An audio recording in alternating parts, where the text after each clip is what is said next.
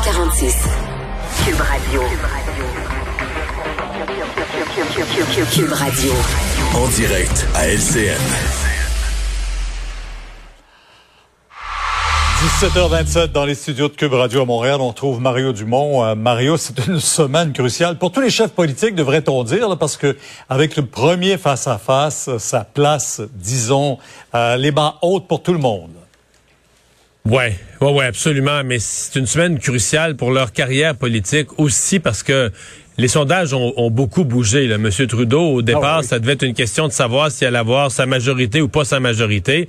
Là, on est plus à savoir est-ce qu'il va garder le pouvoir ou il le gardera pas. Euh, Aaron O'Toole, en même temps, c'est le fun des bons sondages, mais lui se prépare. Là, euh, la pression monte sur lui. Les questions vont être plus difficiles. On va être plus exigeant sur les réponses. Euh, ses candidats vont être plus scrutés. Euh, donc, Aaron O'Toole, là, on commence à se demander, OK, il pourrait, selon les chiffres, les partages de comté que les experts font, il pourrait être premier ministre. les gens vont le regarder comme ça, comme quelqu'un. C'est pas fait, mais il pourrait l'être. Donc, on va le juger avec une barre plus haute. Euh, Yves-François Blanchet, à mon avis, vient d'avoir quelques journées plus difficiles. Euh, sa première semaine de campagne avait été très bonne. Et lui aussi doit redresser euh, sa, barque au plus vite. Donc, oui, oui, les chefs jouent vraiment leur, avenir au cours des, jours qui viennent. Ils vont commencer à sentir cette pression grandissante. Ouais. La pression qui vient pas toujours des camps adverses, vient parfois des candidats même de sa formation politique. Erin O'Toole le vit présentement. Là. Ouais, ben il y a un candidat aujourd'hui euh, allégation d'inconduite sexuelle.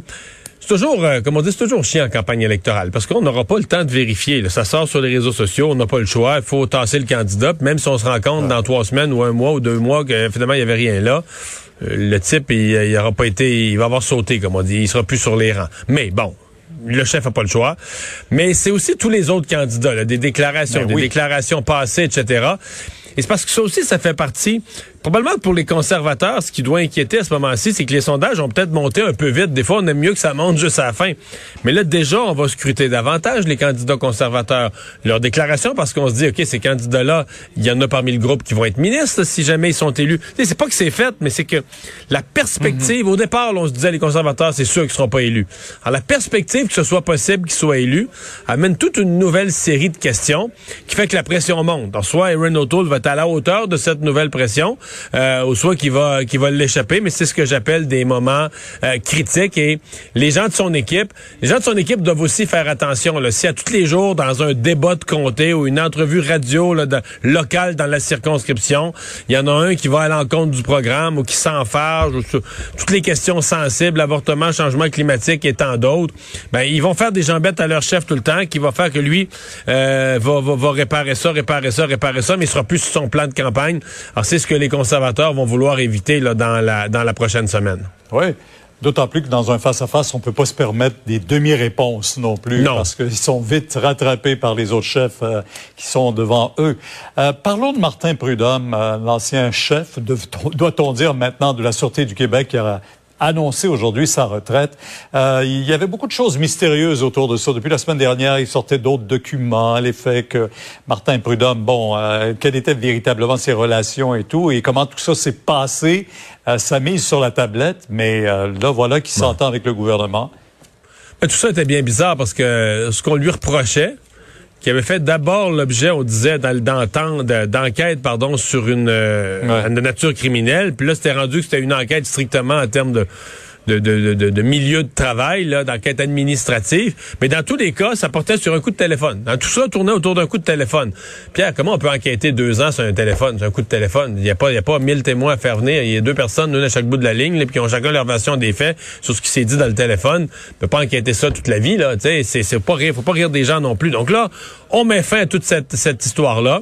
Pour moi, la seule question, je pense que comme contribuable, ça nous coûte quelque chose. Je suis convaincu que ça nous coûte moins cher que si tout ça était allé à procès, parce que là, on s'en allait vers ça, des, des, procès.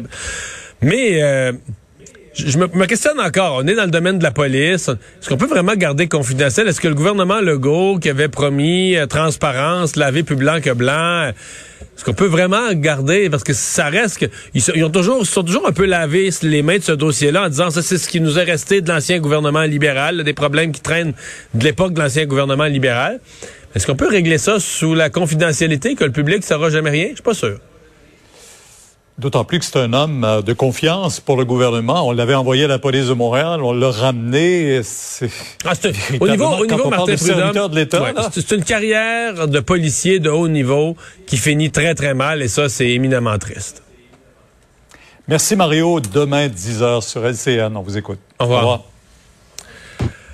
Alors Vincent, ben euh, on est vraiment à l'étape, à la veille de la date euh, limite du 31 août. On est à l'étape du côté de l'armée américaine de déjà dire qu'on a, on, a, on a, quitté complètement, complètement. Oui, euh, c'est officiellement la fin de la plus longue guerre de l'histoire des États-Unis à 3h29 à notre heure. donc pendant notre émission, le dernier C-17, donc un appareil militaire, quittait avec des bon des Afghans, des Américains, l'aéroport Hamid Karzai.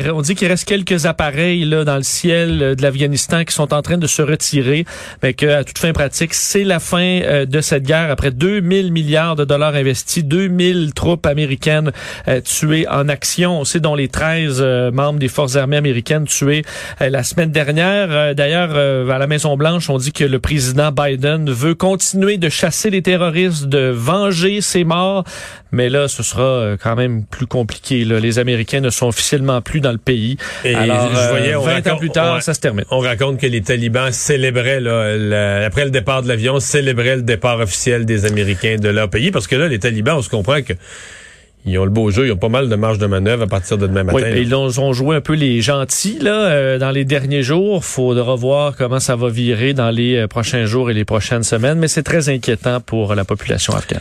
Merci Vincent, merci à vous. On se donne rendez-vous demain 15h30. C'est Sophie Durocher qui prend le relais. Bonne soirée.